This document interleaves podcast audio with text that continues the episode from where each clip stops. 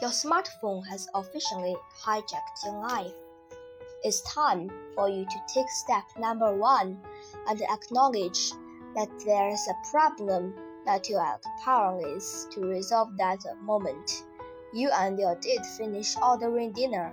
You pull out your smartphones and start texting so you don't have to face the possibility of silence that you have come to believe that you more or less actually have read War and Peace because you read the plot summary of Wikipedia that you find out what your kid is up not to by talking her about monitoring a Facebook page that at work you simply cannot go more than 10 minutes without checking email no matter how much else you have to do.